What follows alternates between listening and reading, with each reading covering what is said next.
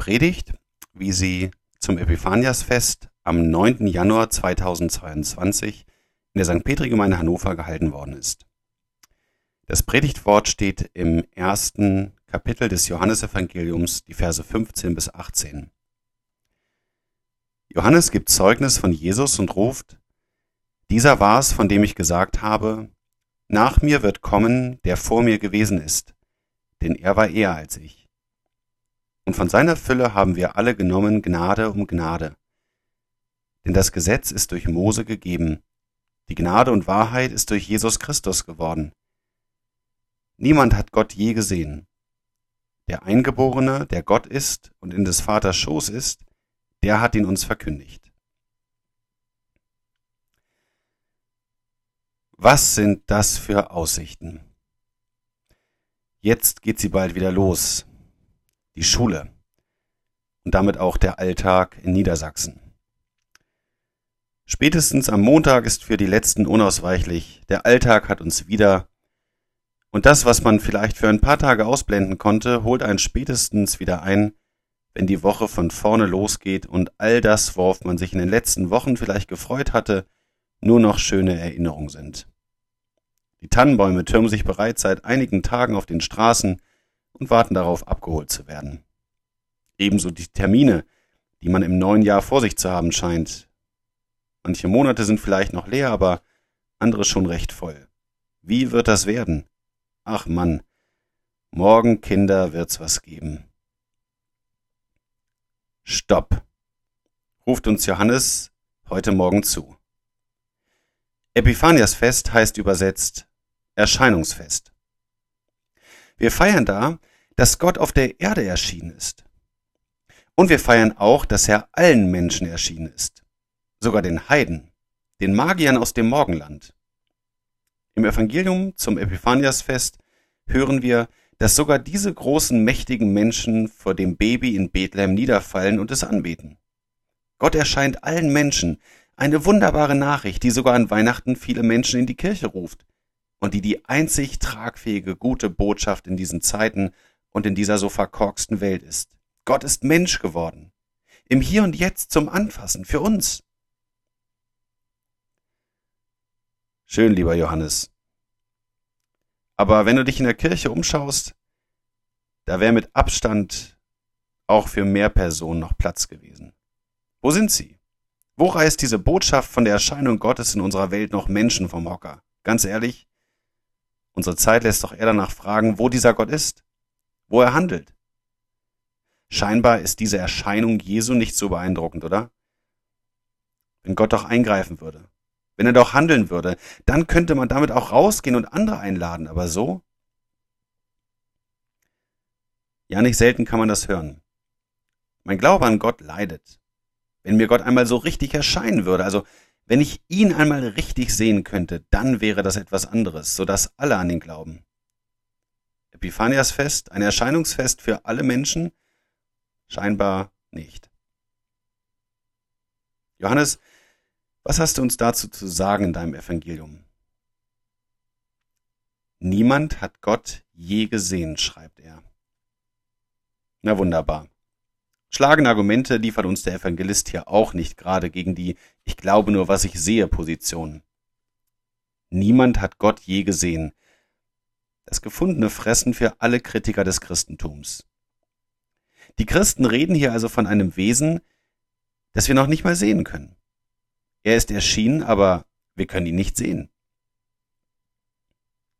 Aber Johannes hat recht.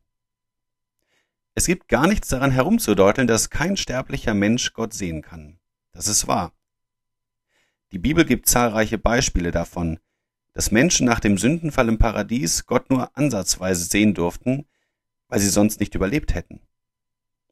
Jesaja zum Beispiel im Tempel, der nun den Saum des Gewandes Gottes sieht und schreit, weh mir, ich vergehe. Oder Mose, der Gott darum bittet, dass er sein Angesicht sehen darf, woraufhin Gott spricht, mein Angesicht kannst du nicht sehen, denn kein Mensch wird leben, der mich sieht. Sehen können wir diesen Gott nicht. Wie kann man da bitte von einer Erscheinung Gottes sprechen, wenn unsere Sinne diesen Gott nicht irgendwie greifen können? Kannst du Gott fühlen? Kannst du ihn riechen? Kannst du ihn schmecken? Kannst du ihn hören? Ich meine so, dass es für alle nachvollziehbar ist? In der Naturwissenschaft scheint das irgendwie anders zu laufen. Heute wird zum Beispiel keiner mehr bezweifeln, dass die Kanzel, von der gepredigt wird, oder der Altar, aus lauter winzig kleinen Atomen besteht. Wir sehen sie nicht, aber wissen durch die Forschung, dass Materie und somit Holz aus unzählbar vielen kleinen Atomen besteht. Vor 400 Jahren hätte man einen Wissenschaftler noch für verrückt erklärt, wenn er das behauptet hätte, aber heute wird das kaum noch jemand bestreiten. Ein anderes Beispiel. Vor einigen Jahren versuchte ich einmal unserer noch ganz kleinen Tochter deutlich zu machen, dass wir Sauerstoff atmen, der in der Luft steckt und uns umgibt. Als sie wissen wollte, wo die Luft ist und wie sie aussieht, und ich ihr dann versuchte, das genauer zu erklären, schaltete sie ab. Mittlerweile hat sie das in der Schule gelernt, selbst recherchiert und es auch als wahr angenommen. Kurzum, es ist nicht neu, dass es eine Menge von Dingen gibt, die wir nicht unbedingt mit unseren Sinnen begreifen, aber doch als anwesend annehmen. Somit kann man nur nicht behaupten, dass nur das wirklich existiert, was wir auch sinnlich erfahren, was wir fühlen, schmecken, sehen, hören und so weiter. Es gibt mehr als das, was wir mit unseren Sinnen ergreifen können. Wie ist das nun bei Gott? Der Evangelist Johannes schreibt, Niemand hat Gott jemals gesehen. Einen entscheidenden Unterschied gibt es zwischen den Atomen und der Luft auf der einen Seite und den Beispielen, in den Beispielen und Gott auf der anderen Seite. Gott ist Subjekt und kein Objekt. Die Atome und die Luft kann ich von allen Seiten untersuchen und sie sind mir größtenteils verfügbar. Über Gott jedoch kann ich nicht verfügen. Ich kann Gott nicht unter das Mikroskop legen und ihn mir dort ansehen, denn wir reden hier von dem Schöpfer, der Himmel und Erde gemacht hat. Er ist kein Gegenstand unserer Erkenntnis oder ein Ding, eine Sache, ein Gegenstand, den ich jeden Moment aus dem Regal ziehen kann. Und doch feiern wir dieses Epiphaniasfest, dieses Erscheinungsfest, weil das Unfassbare passiert. Der Satz von Johannes geht nämlich weiter. Niemand hat Gott je gesehen. Der Eingeborene, der Gott ist und in des Vaters Schoß ist, der hat ihn uns verkündigt. Im Eingeborenen, in Jesus Christus ist Gott erschienen. In ihm hat er sich zeigen lassen, Gott selbst. Als ein Subjekt, als derjenige, der uns geschaffen hat, lässt er sich zu uns herab und lässt sich mit den Sinnen eben doch greifen. Er hat es nicht nötig, aber hat es trotzdem für uns getan. Gott lässt sich in Jesus sehen. Wer Jesus sieht, sieht Gott ins Vaterherz und von seiner, also von Jesu Fülle, haben wir alle genommen Gnade um Gnade, schreibt Johannes. Ja, das mag auf den ersten Blick so allgemein klingen. Gnade um Gnade bekommen wir von Jesus Christus. Aber schaust dir an, wie er sich Gottesdienst für Gottesdienst greifen lässt. Da wird Gottes große Gnade, seine Güte ausgeteilt. Wir sehen ihn nicht mit den Augen, aber die anderen Sinne sind hier mit im Spiel. Da lässt er sich herab auf unsere Stufe und lässt sich greifen mit unseren Sinnen. Da kannst du ihn hören, wenn die Lektoren aus der Heiligen Schrift lesen, oder wenn du Lied- und Gebetstexte im neuen Gesangbuch wahrnimmst, die deinen Glauben stärken. Wenn du in deiner Andacht das liest, was der Evangelist Johannes und andere über Gott aufgeschrieben haben, und das ist nichts, was sie sich ausgedacht haben, sondern das, was ihnen Jesus selbst gezeigt hat. So schreibt Johannes, der Eingeborene, der Gott ist und in des Vaters Schoß ist, der hat ihn uns verkündigt. Also, hören können wir Gott. Und im Gottesdienst darfst du ihn auch schmecken, wenn du das Abendmahl empfängst. Da lässt er sich dir auf der Zunge zergehen und wird schmeckbar und riechbar. Nicht, dass Gott nach Wein und Brot riecht und schmeckt, aber er bedient sich hier unserer Sinne, ja, er begibt sich in unsere Sinne und lässt sich greifen, macht sich erfahrbar.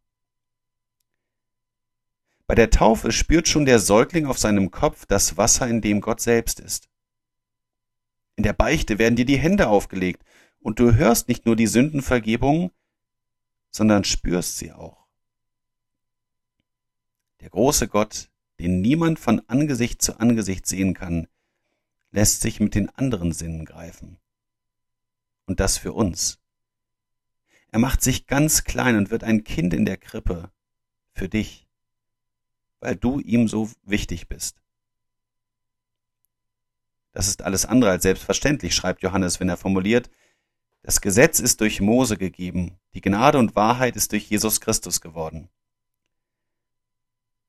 Was Gnade ist, was Befreiung bedeutet, was Erlösung heißt, das weiß erst der, der gemerkt hat, dass er die Pflichten, Regeln und Ordnungen niemals zu 100 Prozent einhalten kann, weder Gott gegenüber noch der Welt gegenüber.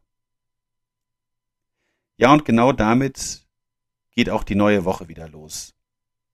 Da kann es vorkommen, dass auch Unbarmherzigkeit und Ungnade wieder dabei sein werden.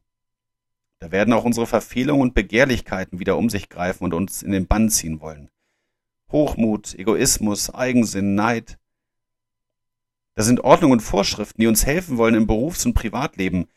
Dinge, die die einen nachvollziehen und andere ganz anders sehen. Aber es ist eine Woche, in der er mitgeht, weil du hier seine Gnade und sein Erbarmen gehört, geschmeckt, gespürt und erfahren hast im Gottesdienst. Es ist eine Woche, in der es keinen Moment gibt, an dem er nicht an deiner Seite sein will. In der Schule, auf der Arbeit, im Studium, im Ruhestand, in schwierigen Gesprächen, in Angst und Perspektivlosigkeit. Er kommt genau da hinein, um dir beizustehen, dich aufzurichten und dir deshalb hier seine Gnade bereithält, um dir zu sagen, du bist bereits erlöst. Ja, hier hast du ihn empfangen, von dem Johannes sagt, von seiner Fülle haben wir alle genommen Gnade um Gnade. Und als wollte der Evangelist Johannes auch noch unsere letzten Zweifel beseitigen, untermauert er nochmals, wer hier an wem handelt und wer an erster Stelle steht. Indem Gott sich so klein macht, wird er nicht zum Objekt, zu meinem Gegenstand, sondern Gott bleibt der Handelnde. Wir verfügen nicht über ihn, sondern er über uns, auch wenn er sich so klein macht und in unsere Sinne eingeht. Deshalb wird hier auf Johannes den Täufer hingewiesen. Der hätte allen Grund gehabt zu sagen, Jesus schön und gut, aber nur mach mal halblang, ich war zuerst da. Ich lebe schon länger als du auf dieser Erde.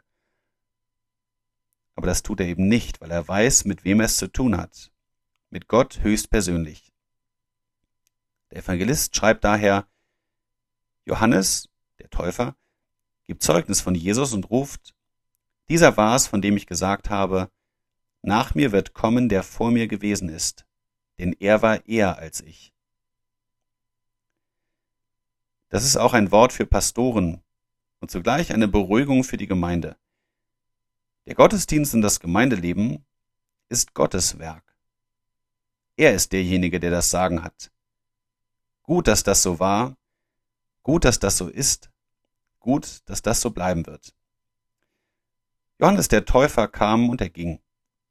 Pfarrer kommen und gehen. Zeiten kommen und gehen. Momente kommen und gehen. Aber der, auf den es ankommt, der ist erschienen, um zu bleiben bei allem Durcheinander dieser Zeit. Jesus Christus. Die drei Weisen aus dem Morgenland haben diese Erscheinung erkannt und haben sich hingekniet, haben diesen Gott in der Krippe angebetet. Die Männer mit den großen Geschenken merken, wer hier Subjekt und wer hier Objekt ist, wer hier König und wer der Diener ist. Und so können sie fröhlich losgehen in die vor ihnen liegende Zeit. Übrigens, dieser Predigtext bildet den Abschluss der Einleitung des Johannesevangeliums. Er schließt mit den Worten, der Eingeborene, der Gott ist und in des Vaters Schoß ist, der hat ihn uns verkündigt. Und dann geht's erst so richtig los bei Johannes. Dann wird von all dem erzählt, wie Gott den Menschen in Jesus erschienen ist, dass er Kranke geheilt, Lahme gesund gemacht hat und so weiter, bis hin zu Jesus sterben und auferstehen. Wir stehen am Anfang eines neuen Jahres. Kirchenjahreszeitlich befinden wir uns noch in der Krippe. Aber wir wissen, wo dieser Weg in den kommenden Wochen und Monaten hingeht. In eine Zeit, wo dieser dreieinige Gott sich uns immer wieder zeigen und uns beschenken will.